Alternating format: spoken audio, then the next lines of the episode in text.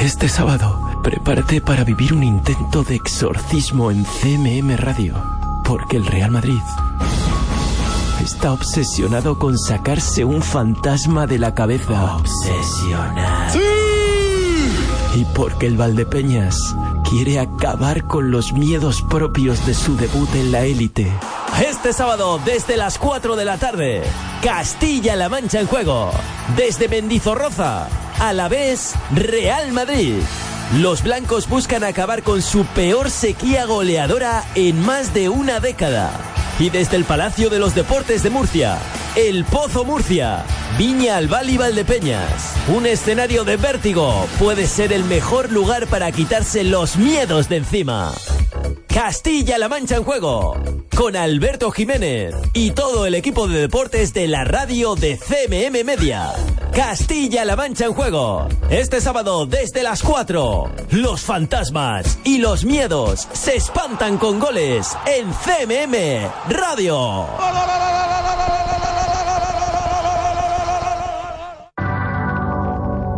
Hola, soy Joycol y te propongo un plan para este sábado, el que tenemos preparado en 808 Radio, la cita con la música electrónica de CMM Radio.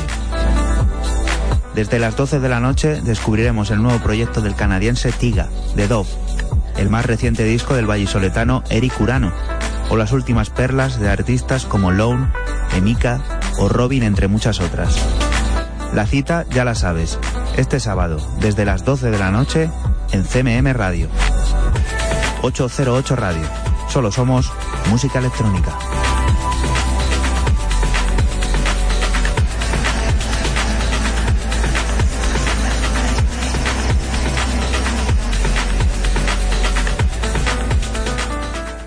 En CMM Radio. ¡Silencio! ¡Silencio! ¡Cámara! ¡Callarse un momento para que se me oiga bien! ¡Acción! Estamos de cine. Siempre recordaréis este día como el día en que... ¿Estás listo? ¡Oh, sí! ¡Hasta el infinito y más allá! ¡Yujú! ¡Lo hemos conseguido! ¡Oh, capitán, mi capitán! ¡Oh, capitán, mi capitán! Con lluvia, con sol, con nieve, con hielo, la función debe continuar. ¡Soy el rey del mundo! Aquí comienza el programa de cine de Radio Castilla-La Mancha.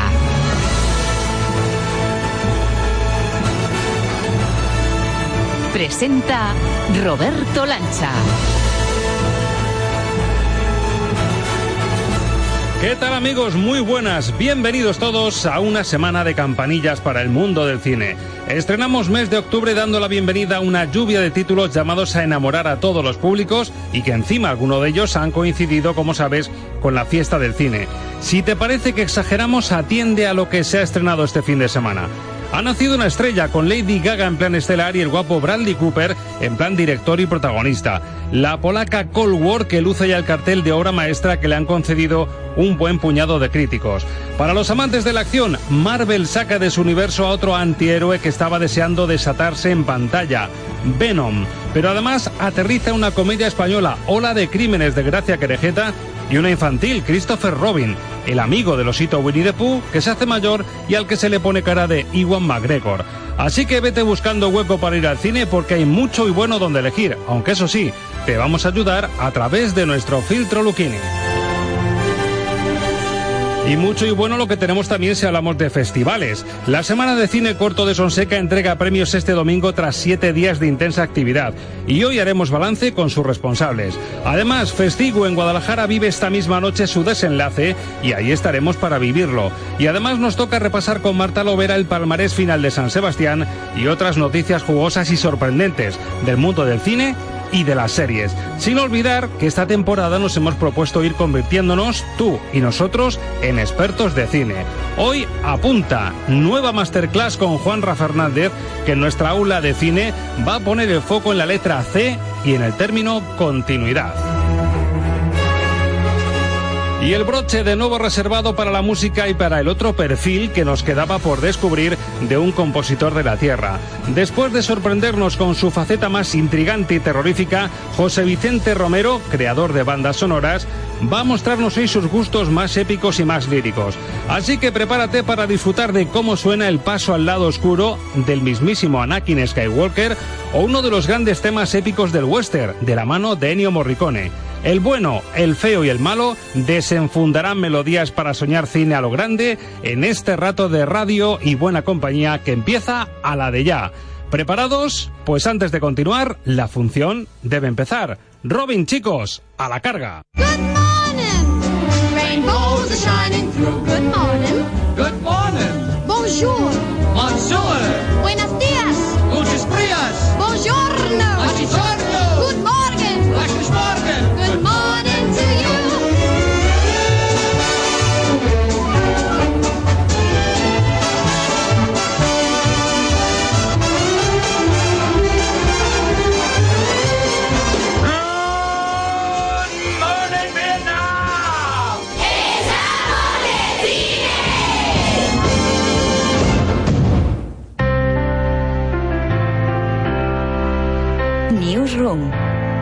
Las noticias flash de la semana en Estamos de Cine.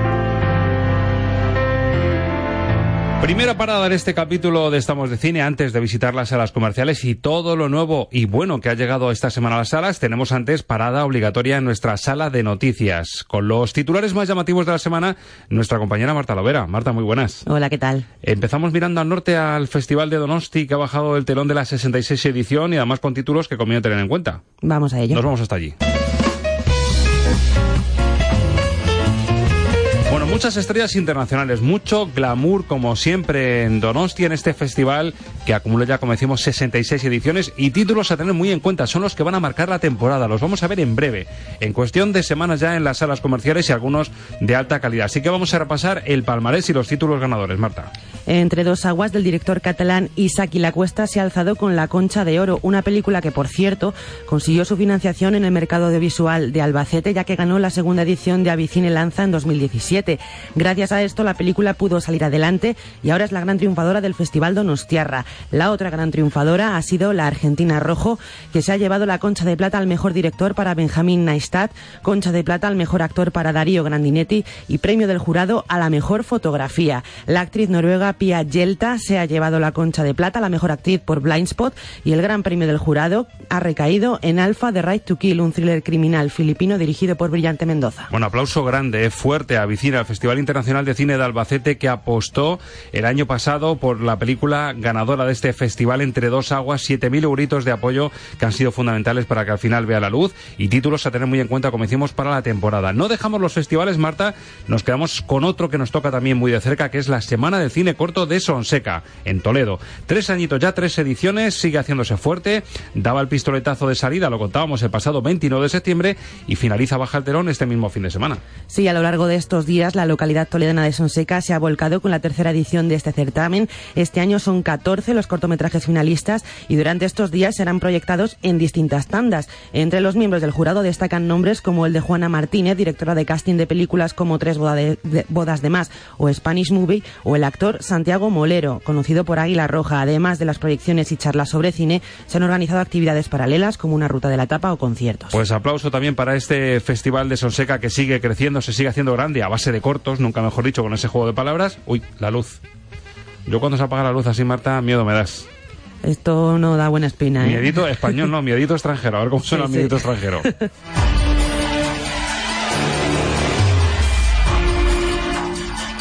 título que es una referencia, si hablamos de cine de terror en pantalla grande, Expediente Warren. ¿Qué pasa con Expediente Warren? Bueno, con la monja triunfando todavía en taquilla, ojo, el exitazo de la monja, pasan las semanas y sigue en lo alto y eso que las críticas han sido malas. Era de esperar, es Es que el- el... personaje gustó mucho en la segunda parte de Expediente Warren y aunque la peli sea malilla, pues Es increíble, o sea, me parece increíble con las pelis buenas que se han hecho en el cine español de terror que no han triunfado tanto y sin embargo la monja con los palos que se ha llevado de la crítica semana tras semana sigue sumando. Bueno, Expediente Warren, el contexto del que se arrancó, hizo ese spin-off de la monja, la tercera parte de Expediente Warren ya tiene director, lo peor que no va a ser el de siempre, tras la salida de James Wan, que ha dirigido las dos primeras entregas, irrumpe un nombre nuevo. Pues sí, James Wan ha decidido abandonar la saga, pero que no cunda el pánico porque seguirá siendo productor, por lo menos seguirá ligado al proyecto. Eso sí, le pasa la silla de director a Michael Chávez, que ha trabajado con Wan en la película La maldición de la Llorona, pendiente de estreno. Según el director y ahora productor de la saga, es un candidato perfecto para continuar con el universo del matrimonio Warren. Aún no hay fecha para el estreno de esta tercera parte, pero para que la espera sea menos larga, antes se estrenará The Crookedman, spin-off del ser que aparece en Expediente Warren 2 y la tercera parte de Anabel. Bueno, y vamos a ver en The Crocketman a un actor eh, de la Tierra, a Javier Botet, con el que hablamos en Estamos de Cine, que se ha colado en esto de las películas de terror de una manera increíble, gracias en parte a su físico tan, tan especial y desde luego se ha hecho un hueco, así que enhorabuena también para él y ojo porque hay más terror. Este, si se quiere denominar así, más tecnológico, más futurista, porque estamos en el mundo de las series y en concreto ya se lo imaginarán de Black Mirror, porque la serie va a dar un paso más y va a probar un nuevo experimento. Ya que estamos hablando de tecnologías de futuro, pues esto me recuerda un poco a los que somos ya tenemos una edad, elige tu propia aventura. El barco de vapor aquí van a poder eh, los espectadores elegir el final que quieren. Sí, básicamente es exactamente lo que tú estás diciendo. La cosa es que Netflix quiere experimentar con eso de las series interactivas y qué mejor título que Black Mirror para ver cómo queda. Es la serie de los experimentos y las cosas raras tecnológicas, pues tiene que ser ella. La idea es que en la próxima temporada haya un episodio al estilo Elige tu propia aventura en el que el público pueda elegir cómo acaba la historia entre varias opciones. Habrá que esperar para ver qué tal este experimento y qué efectos tiene, ya que es una serie que de por sí suele ser compleja y añadir varios finales lo puede complicar aún más. Además, a nivel de producción y todo eso, rodar no sé cuántos finales es bastante extraño. Va a ser curioso. De todas formas, si hay una serie a la que le pegue a hacer esto, es a Black Mirror. Desde luego, es la mejor opción, eso sin duda. Bueno, y tenemos relativamente reciente al señor Pedro Almodóvar, al cineasta castellano manchego, mm, como presidente del jurado de Cannes, hace apenas un año y se habló ya de las plataformas digitales, de los estrenos en plataformas de pago antes que en salas comerciales. Bueno, pues precisamente una pareja, director y productor, los Almodóvar, dan el paso a Netflix.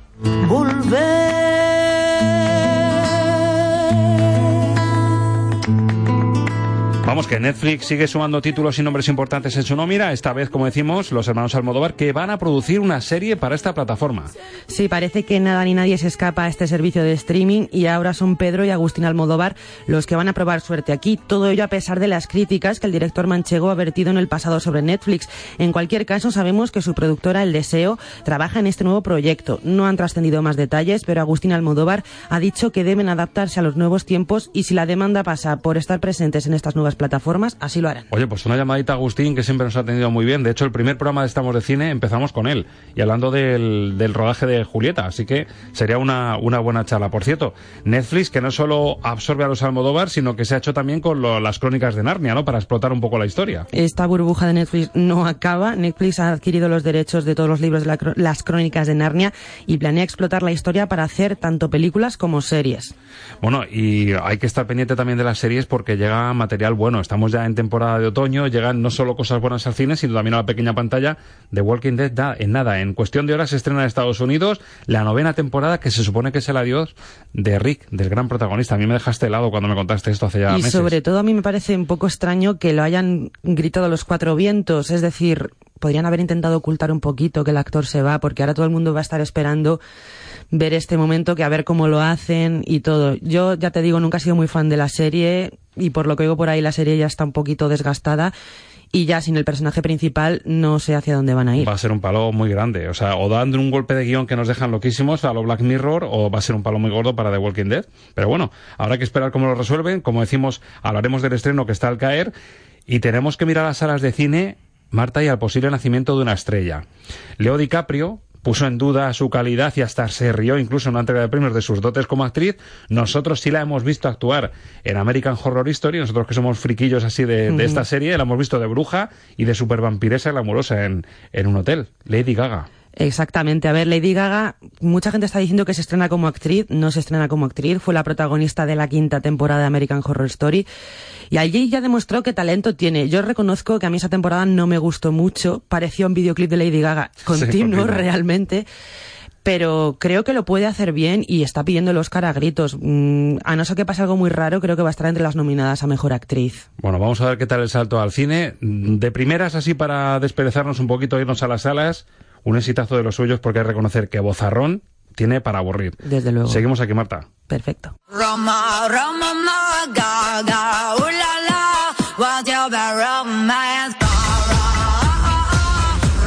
Stephanie Joan Angelina Germanota, neoyorquina de 32 añitos, cantante, compositora, productora, bailarina, activista y también diseñadora de moda norteamericana, mega estrella millonaria del pop.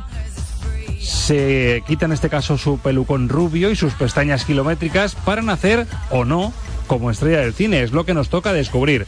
Lo cierto es que ella es el rostro más llamativo de la lluvia de novedades que llegan a la cartelera este fin de semana. Los estrenos de la semana en el filtro Luquini.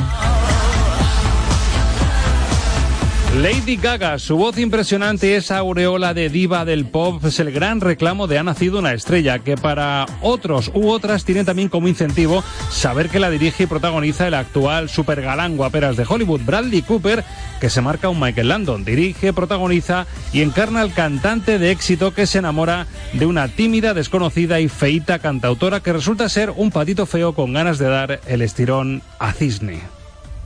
¿Puedo hacerte una pregunta personal? ¿Tú compones? No canto mis canciones. ¿Y eso? Casi todo el mundo siempre me dice que le gusta lo que oye, pero que no le gusta lo que ve. A mí me pareces preciosa.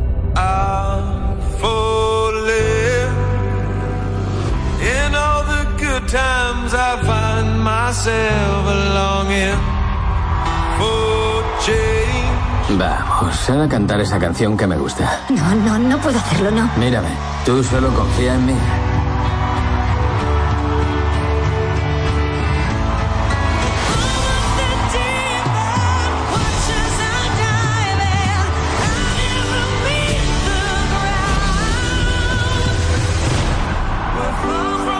Desde luego por voz no es. Aquí nos cuentan la historia de Jackson Maine, al que encarna Bradley Cooper, una estrella de la música que se enamora de Ali, Lady Gaga, una artista que lucha por salir adelante, no con mucho éxito y le da la oportunidad Bradley Cooper de convertirse en esa estrella. Desde luego como cantante lo es. Otra cosa es si el uno en versión actriz y el otro en versión director han nacido como estrellas. Alberto Lucchini, muy buenas. Hola, muy buenas. Miedo me da preguntarte, no sé si ha nacido alguna estrella haciendo juego con el título o se queda en un intento nada más. Pues hombre, tanto como estrellas no, pero que los dos salen airosos del, del asunto, pues sí. O sea, vamos a ver, Bradley Cooper eh, se le nota que es un, un tipo que ha trabajado con grandes directores y la puesta en escena de la película es correcta. Eh, él como actor está estupendo y, sorprende incluso como cantante. Lady Gaga canta muy bien y como actriz mm, nunca va a ser la, mejor del mundo, pero sale airosa del asunto también porque está muy bien dirigida y muy mimada por Bradley Cooper. Resultado, pues nos encontramos con la cuarta versión de Ha nacido una estrella que, yo diría que es la tercera mejor de las cuatro, porque está muy por detrás de las de William Wellman y la de George Cukor, pero sin embargo es mucho mejor que la que hicieron Chris Christopherson y, y Barbara Streisand. Sí, porque desde luego eran palabras mayores, ya un poco la, el currículum que trae ha nacido una estrella. Hombre, por lo menos Lady Gaga se quita la espinita de ese medio comentario jocoso de, de Leo DiCaprio no hace mucho, mm, poniendo en duda un poco su capacidad como actriz. Aquí demuestra que no solo canta, ¿no? No, no, aquí, aquí, a ver, demuestra que bien dirigida puede actuar. También es verdad que tiene trampa, porque lo que hace es de cantante, que para ella es muy fácil. Claro. Claro, yo querría verla haciendo Madame Bovary. Hombre, tiene el mérito que sale de fea, que no sale con esos pelucones y esas pestañas que decíamos al principio. Aquí sale sin maquillar, entre comillas. Bueno, pero eh, para, para Lady Gaga salir de fea no es un mérito, es la realidad.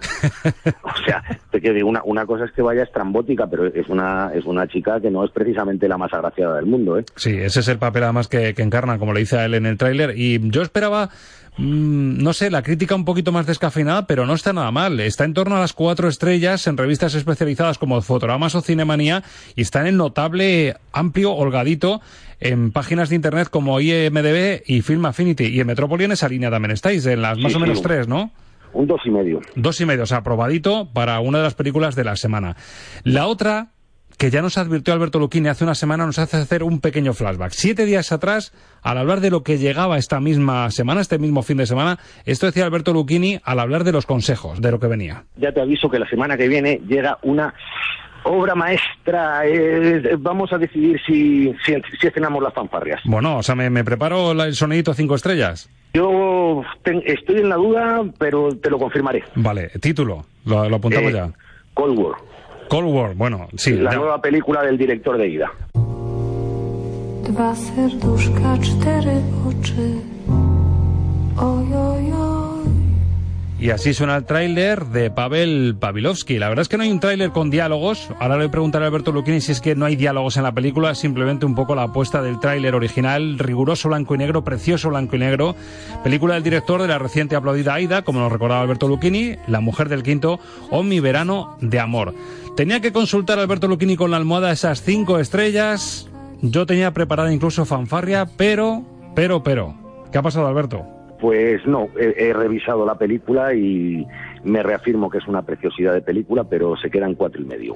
Bueno, te digo una cosa, repasando la crítica en otros medios y en otras plataformas, te conviertes casi en el crítico vinagre porque está todo el mundo encantadísimo y colocándole las cinco estrellas y te has convertido en el verso suelto casi de la crítica, ¿eh? Bueno, pero un, oye, un cuatro y medio tampoco está Hombre, mal, ¿eh? está O sea, roce- quiero decir, es, es una cuestión de simplemente de matices. A mí, al final, la película tiene demasiados ecos a Casablanca y ahí es por lo que le he quitado ese medio puntito. Oye, ¿diálogos o no? Porque yo me he quedado con la duda seriamente al ver el tráiler.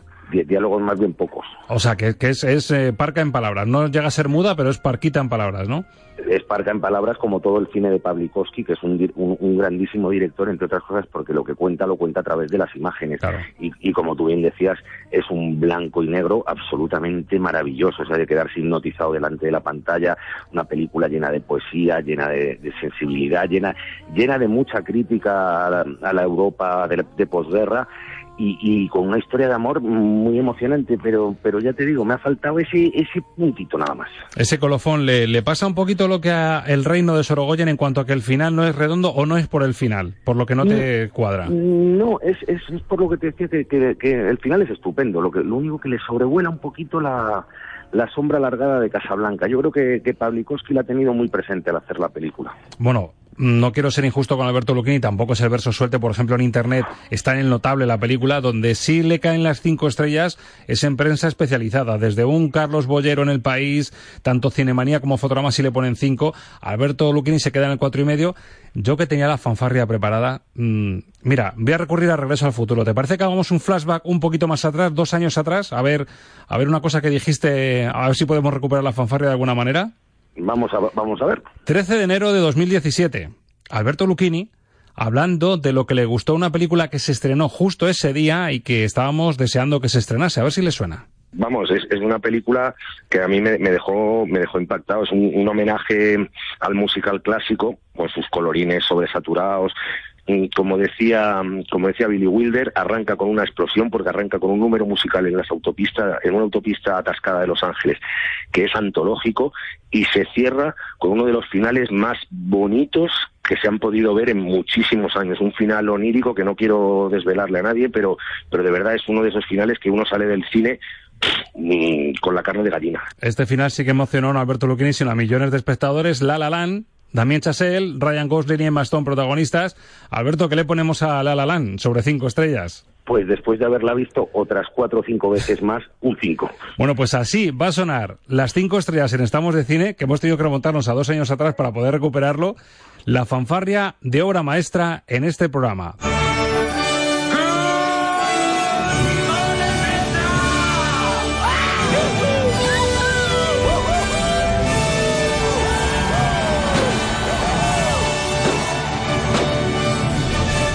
Bueno, está a la altura, ¿no? Fanfarria a tope. Sí, sí, pero fa- fanfarria bien estridente como debe ser. Exactamente. Bueno, pues a ver si suena alguna vez en esta temporada de cine que nos espera. Cold War no ha podido ser. Esta película polaca maravillosa. La pega, por supuesto, que no va a ser fácil de ver en salas comerciales. Mucho más fácil de ver si saltamos a la corriente más comercial con acción, gamberrismo. A Deadpool le sale, por decirlo así, un primo hermano igual o más socarrón que él y sobre seguro bastante más bestia y más letal. Hablamos de Venom. Soy Eddie Brock. Soy reportero. Parece que siempre estoy investigando cosas que el gobierno quizá no esté viendo. He encontrado algo muy malo. Y ahora me ha ¿Quién ha dicho eso?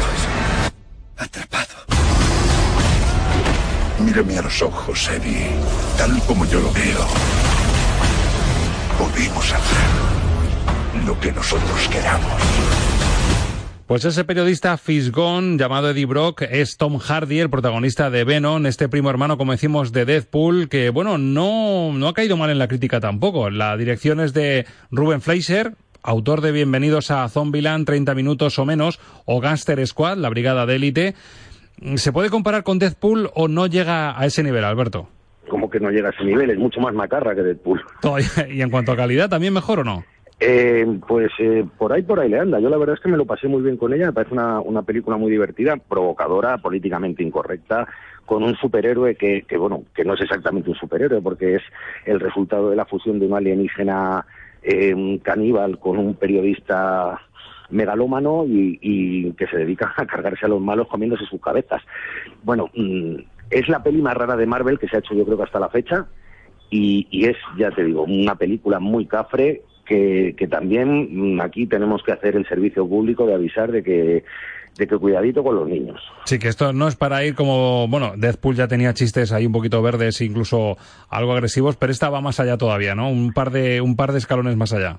Bueno, es que esta parte, aparte de los chistes malsonantes y eh, lo que tiene es una, una dosis de violencia que yo creo que a más de un niño le puede quitar un poquito el sueño, porque hombre, ver cómo le arrancan a alguien la cabeza y se la comen.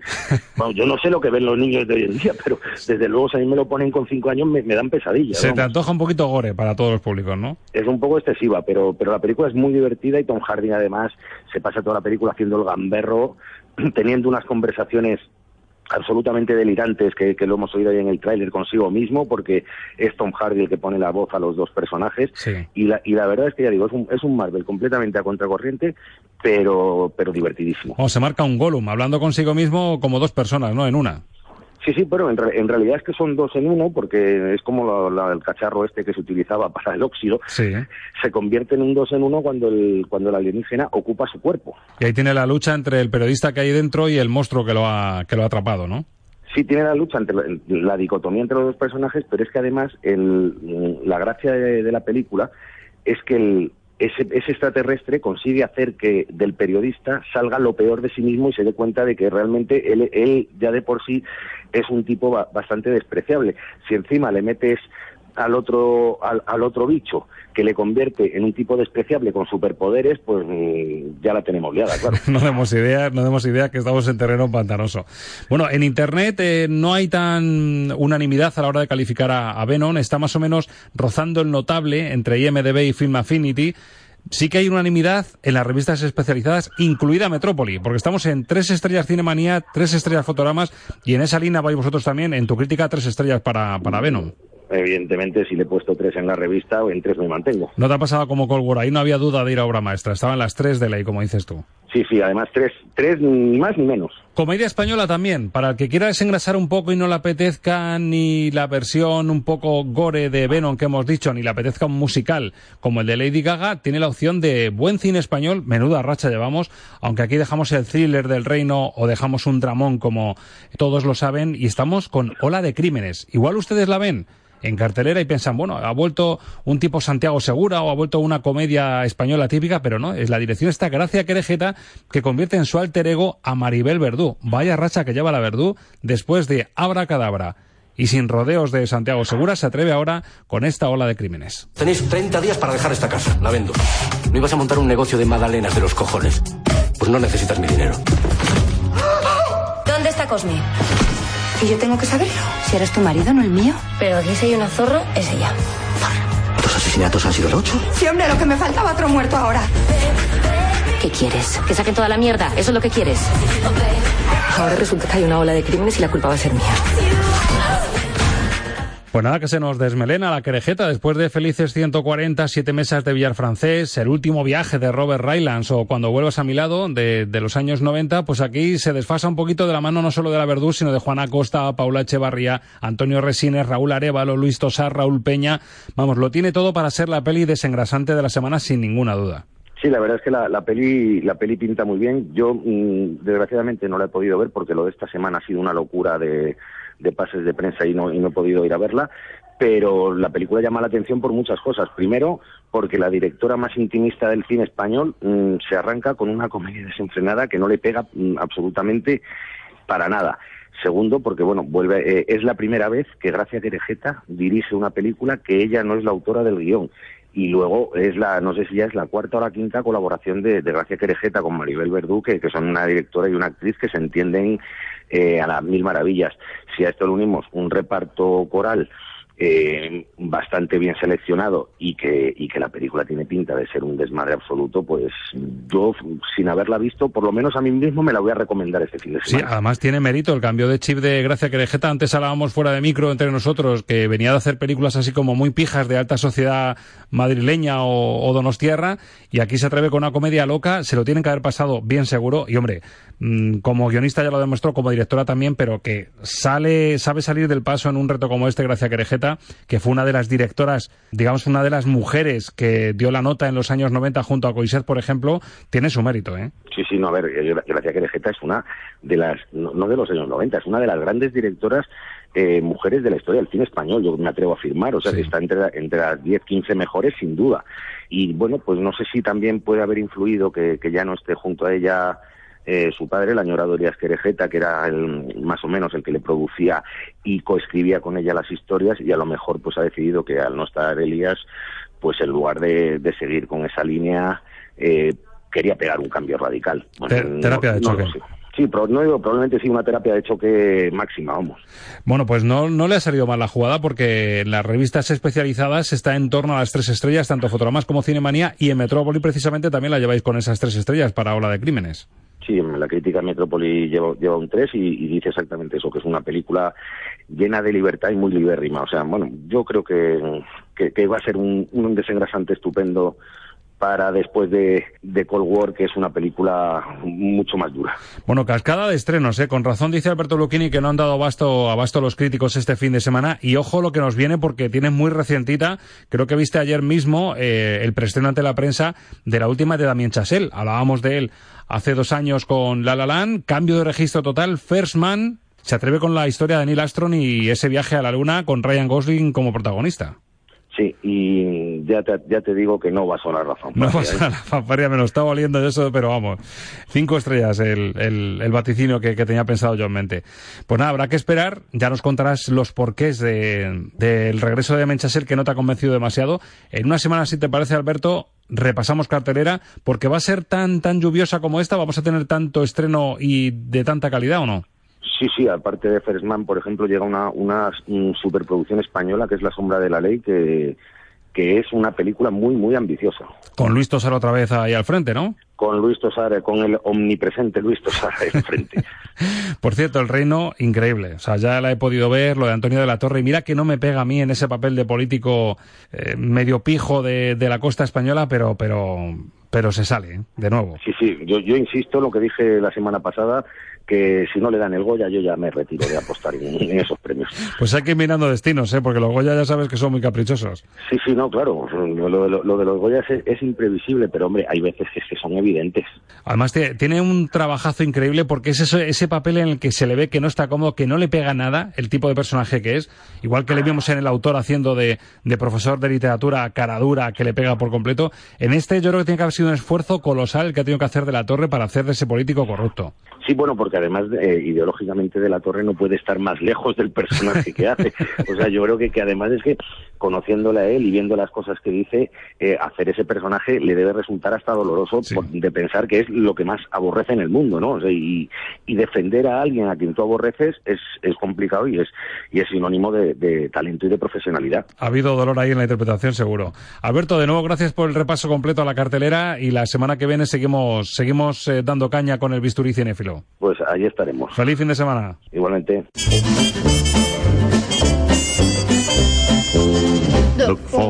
¿Llevas mucho sin ir al cine? ¿Ni recuerdas tu última película? No te subestimes. En CMM Radio te hacemos recordar cuánto te gustaba estar de cine. Estamos de radio. Estamos de cine. Hola, ¿qué tal? Soy Rodrigo Sorogoyen y mando un saludo para Estamos de Cine, de Radio Castilla-La Mancha. Hola, mi mejor saludo para el programa Estamos de Cine de Radio Castilla-La Mancha, que reúne, estoy seguro, a todos los cinéfilos y a todos los amantes de películas, que son muchos. Mi saludo más cordial y más personal.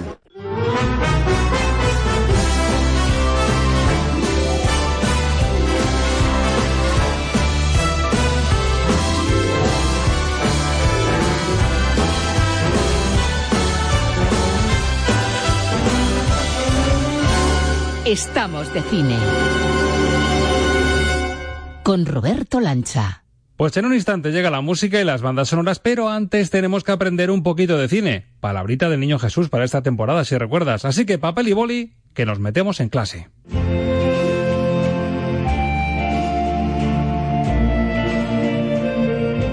Aula de Cine. El abecedario del séptimo arte con Juanra Fernández. Hoy llegamos ya al capítulo 3 de nuestras clases cinéfilas. Nuestro director y profesor conquense nos hace un hueco esta semana a medio de la fase de producción y de montaje de la película que te recuerdo acaba de rodar, Rocambola, con Juan Diego Boto como gran protagonista. Juanra Fernández nos quiere sorprender hoy en la letra C con el término continuidad. ¿Tendrá un sentido parecido al que se maneja, por ejemplo, en el mundo del deporte o en los estudios? Profe Juanra, cuando quieras. Somos todo oídos, muy buenas. Hola Roberto, hola a todos. En inglés sería la equivalencia a raccord, es decir, que todo tenga un sentido de continuidad lineal eh, a la hora de, montar y de, proyectar la película. Como sabéis, en el rodaje no hay, no existe ese rodaje lineal. Siempre se hace dependiendo de las necesidades de, de cada momento, ¿no? Y habrá escenas que se rueden antes, otras que se rueden después, no se lleva la continuidad que figura en el guion. Por tanto, es necesario una figura muy importante que es la script, que digo la script porque casi siempre es una mujer, no sé por qué se le llama la script, en, el término en español es un término muy feo que sería la secretaria del director, pero se utiliza el término inglés que es la script, aunque hay veces que, son hombres, en mi primera película en Para Elisa fue, fue Arturo el que lo hizo, y esa figura es la que se encarga de que esa continuidad tenga sentido, es decir, que no se nos pase ningún detalle, que cada objeto esté donde tiene que estar cuando se vuelve a rodar, porque sabéis que a lo mejor se puede rodar una parte de, de una escena una semana y tres semanas después volver a ese mismo plato, a ese mismo set y volver a rodar algo diferente, para que tenga una continuidad fílmica. Si no, habría esos saltos de récord que tanto se han puesto de moda y, a la gente les gusta buscarlos, ¿no? Como gazapos en, en las películas. Y con esto terminamos la letra C. La semana que viene continuamos con el abecedario. Un abrazo y muchas gracias a todos. Pues ahí estaba la sorpresa. Detrás del término continuidad en español estaba otro más conocido en el mundo del cine como es el Raccord. Gracias Juanra Fernández, ánimo con ese montaje de la peli Rocambola y nos encontramos en siete días en la letra D.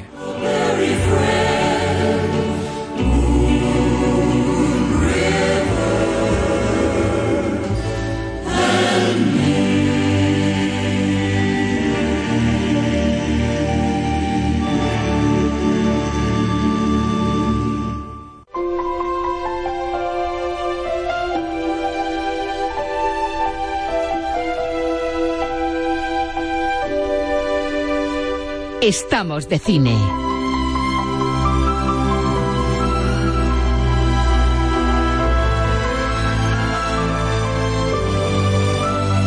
Con Roberto Lancha. Recta final de Estamos de Cine en la que se sube el telón de nuevo de las bandas sonoras. Música de cine con una segunda entrega que tiene que completar la primera que hicimos hace justo una semana con un compositor de la Tierra. Manchego, de Calzada de Calatrava, José Vicente Romero, especializado en música para cine por la Fundación Autor, ha tenido como profesores a gente de primera línea como Alberto Iglesias, Trevor Jones, ha trabajado también con Juan Antonio Bayona, con Fernando Velázquez en ese curso, ha tenido trabajos y composiciones que le han llevado a Los Ángeles, ha estado nominado a los conocidos como Oscar de la Música.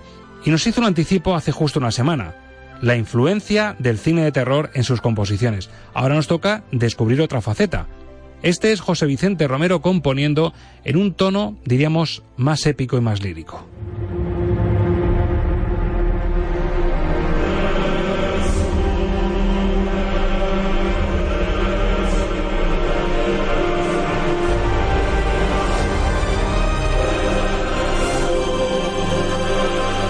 Música para soñar cine el rincón de las bandas sonoras en Estamos de Cine.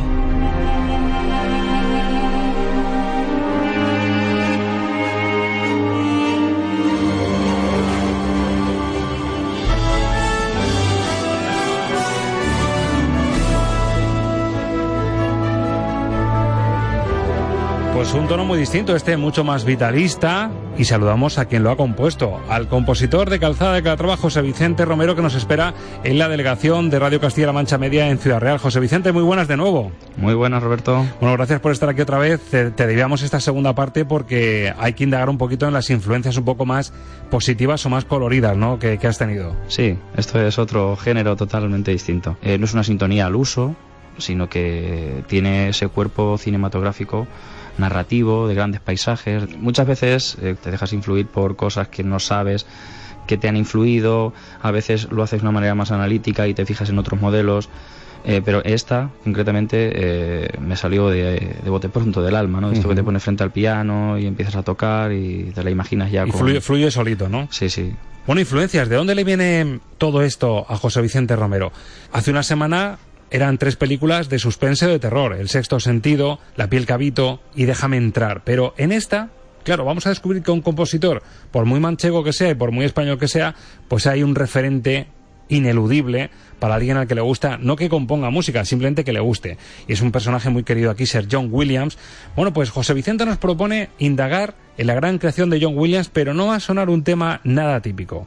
Es un tema diferente, con muchos coros, rompedor en algunos sentidos, y nos lleva a una de las entregas de Star Wars de la trilogía que ha sido más criticada. Sin embargo, tiene el sello John Williams. Estamos hablando del año 2005, el episodio 3 de Star Wars, La venganza de los Sith. Este es el tema elegido pues por nuestro compositor invitado que nos va a sorprender porque vamos a indagar en el lado más oscuro de un personaje por todos conocido, Anakin Skywalker.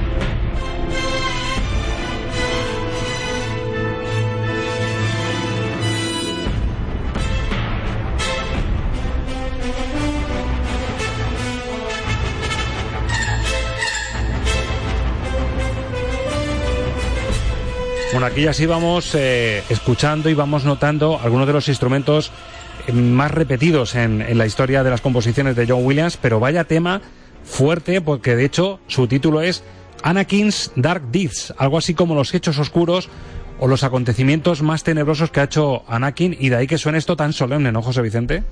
Sí, si os dais cuenta, em- empieza la música de una manera muy sosegada, eh, muy tranquila, con una especie de canto al, est- al estilo funerario y demás.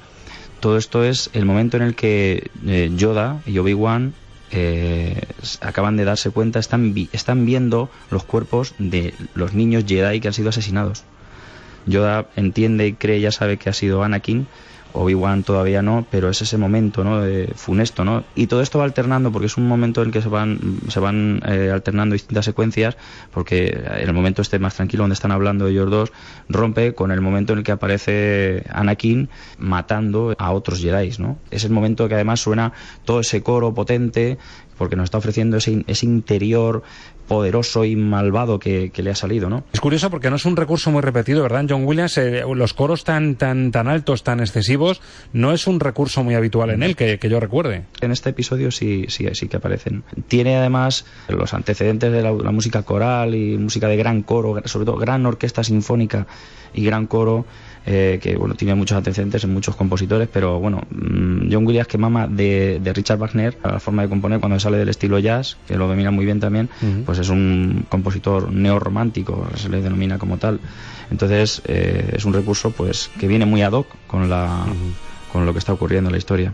Decía yo, José Vicente, al principio, cuando presentaba este tema, que posiblemente es una de las películas más criticadas de toda la saga, pese a que en su día funcionó muy bien, pero el que tú hayas elegido este tema puede significar que en lo que es musicalmente la altura que dio John Williams no desmerece con el resto de la saga? Mm, Cuando tiene que volver a componer una precuela, desde el punto de vista narrativo y de la sintaxis musical, que hablo mucho de este tema, él tiene como que deconstruir todo lo que ha desarrollado en, las, en la primera parte, la del 77, tiene que deconstruirlo para volver a generar temas con anterioridad. Este, que supuestamente es el último, es en el que aparecen eh, además algunos temas nuevos, como este, que no son conocidos. Nos salimos de los leitmotiv que todos reconocemos de Star Wars. Exacto. Es como crear la génesis de una historia que nos tiene que contar, por ejemplo, eh, si fuese la Biblia, el momento en el que el diablo empieza a ser el diablo, ¿no? Algo parecido. Además es que es el momento crucial, es cuando eh, Lord Vader es, es, es el personaje estrella, ¿no?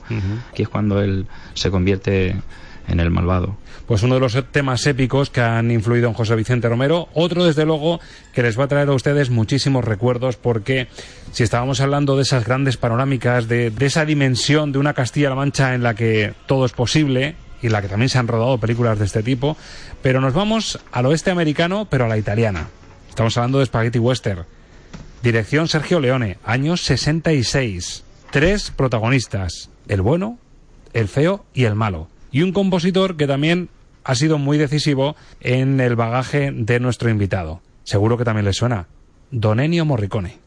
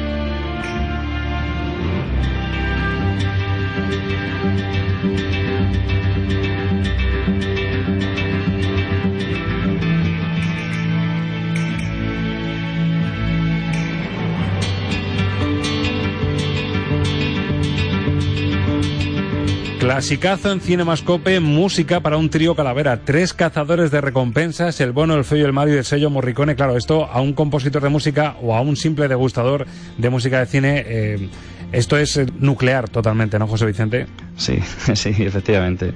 Eh, nuclear, tú lo has dicho. Hay que pasar por, por Ennio Morricone, analizar, escuchar su música, dentro de que te encuentras algunas cosas que, bueno, eh, pueden parecer, músicas muy simples, tal. Eh, yo lo considero el Hans Zimmer, el primer Hans Zimmer, ¿no? Por llamarlo, bueno, yo sería al contrario, ¿no? Hans Zimmer sería el segundo Morricone, diría yo. Es, dentro de que ambos utilizan, han desarrollado músicas muy com- más complejas y demás, pero han utilizado unos recursos musicales muy comerciales que hacen que las películas funcionen muy bien.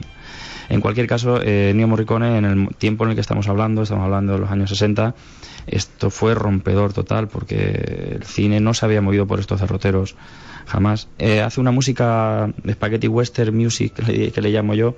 Eh, en este caso, mm, utiliza mucho los recursos de vocación de la música española mexicana, con la trompeta, con la guitarra y demás. Él es trompetista, o sea, y se le nota, hace como pequeños homenajes a la trompeta, sobre todo en, el- en- en la banda sonora del Bueno, el Feo y el Malo, en, algunos, en otros cortes. El- esta pieza concretamente le veo ciertos parecidos, salvando las distancias, con el adagio del concierto de Aranjuez.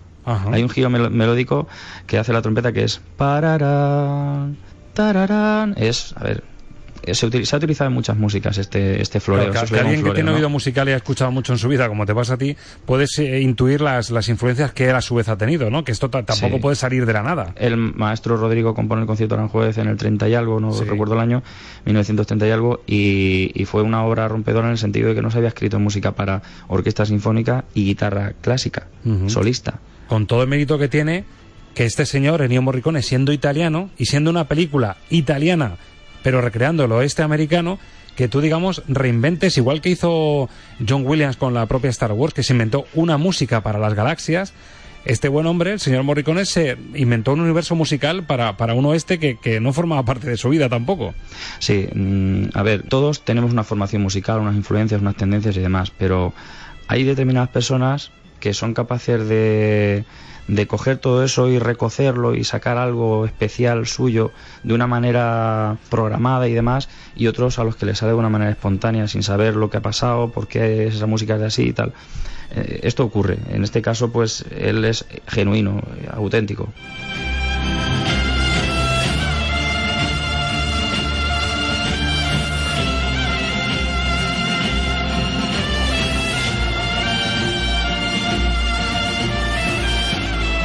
Esta, desde luego, sería mucho más fácil de ubicar. La ponemos en un concurso cinematográfico y seguro que más de uno. Si a lo mejor no el título de la película, pero sí sabría que es perfectamente Morricone y el mérito que tiene José Vicente, que esto se convierta al final en la música del universo del oeste, como decimos, siendo un director italiano y una película con sello italiano. Y sin embargo, tú lo escuchas ahora y te retrotrae al oeste americano, pero en toda su esencia. Efectivamente, te contextualiza toda esa época. A mí esto me retrotrae a mi niñez. Yo he vivido estas músicas siendo niño en mi casa. Recuerdo a mi, a mi tío Demetrio, que, era, que es un apasionado de, la, de las novelas de pistoleros del oeste, del western. Veíamos cine, claro, por supuesto. Pero cuando llegó el VHS, pues ya, para más Inri, ¿no? Estaba ahí siempre metida, el bueno, el feo y el malo, la muerte tenía un precio. Yo recuerdo de escuchar estas músicas de pequeño y, y además tuve la suerte de, de que es curioso porque la, la primera banda sonora que yo interpreté como músico, yo también soy trompetista y músico, fue en la banda de mi pueblo, siendo adolescente. Y la primera banda sonora que yo recuerdo que interpreté fue esta. No me digas. Un- una compilación de, de varias mm, bandas sonoras, cortes de bloques de, de sus películas. ¿Y dónde fue? ¿Dónde lo Moment hiciste? for Morricone en Calzada de Calatrava. Y era, era un clásico, lo tocábamos muy a menudo porque era nos, nos encantaba, ¿no? A la banda en general y al público. Es un toque Cinema Paradiso, pero llevado al terreno de la música, ¿no? Sí, sí, sí. Hiciste un Cinema Paradiso ahí, tú con la trompeta, a lo Ennio Morricone. claro, tú ya de pequeñito ya notabas que, que el oído musical lo tenías fino, ¿no? Que, que no solo te llegaba los tiros que pegaba Clint Eastwood o la sangre que salía, sino que ya la música te, te calaba, ¿no? Sí, yo quizás no fui consciente hasta la adolescencia, bueno, tenía a los 14 años aproximadamente, que fue cuando alguien me dijo, un, amigo de calzada, José Manuel, me dijo, oye, ¿cómo no te, ¿por qué no te vienes a tocar a, mi grupo? Tenía un grupo de pop rock que tenía y me fui porque hacía, eh, sonaba Héroes de Silencio por ahí, yo eh, entre dos tierras y yo hacía como segundas voces, me salía de una manera eh, natural y, Sí. y, anda, este, este, lo que, este sirve para la música. Va a tener oído. Y luego ya te llegó el oído. señor José Sí. Nieto y dijo, oye, que este podría hacer bandas sonoras, Ah, este muchacho. Sí, previamente yo ya tenía una formación musical. Mi padre y mi abuelo eran músicos de oído. Mi padre se formó también de alguna manera, tocaba el acordeón, el albañil y, y se iba a una academia a tocar el acordeón. Es decir, la música estaba en, en mi, en mi vida, la música y la danza, el folclore, la música. Es decir, que todo eso ha sido mi, mi pasado. Y esta música concretamente es que rara es la vez que la escucho que no me eriza la piel. Esto a mí me llega al alma. O sea, a mí me, produce me, pro- me produce emociones, muchas emociones.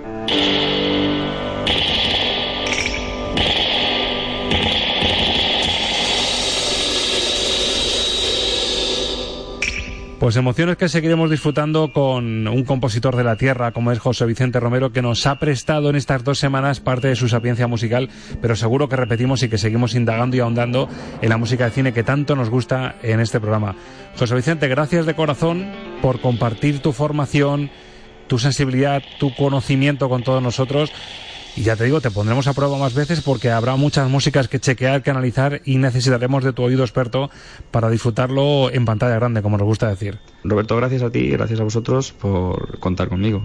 Y lo, una cosa que no sé si dijimos la primera vez, pero además José Vicente Romero, en su currículum puede lucir de ser un señor buen escuchante de Estamos de Cine, que eso también ayuda, ayuda a subir nota, ¿eh, José Vicente? Muchas gracias por tu tiempo y hasta la próxima. Muchas gracias, Adiós, Roberto. amigo. Buenas tardes.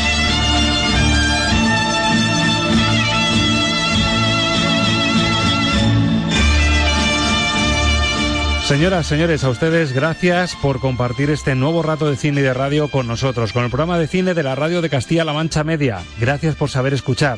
En siete días te esperamos aquí. Feliz semana de cine.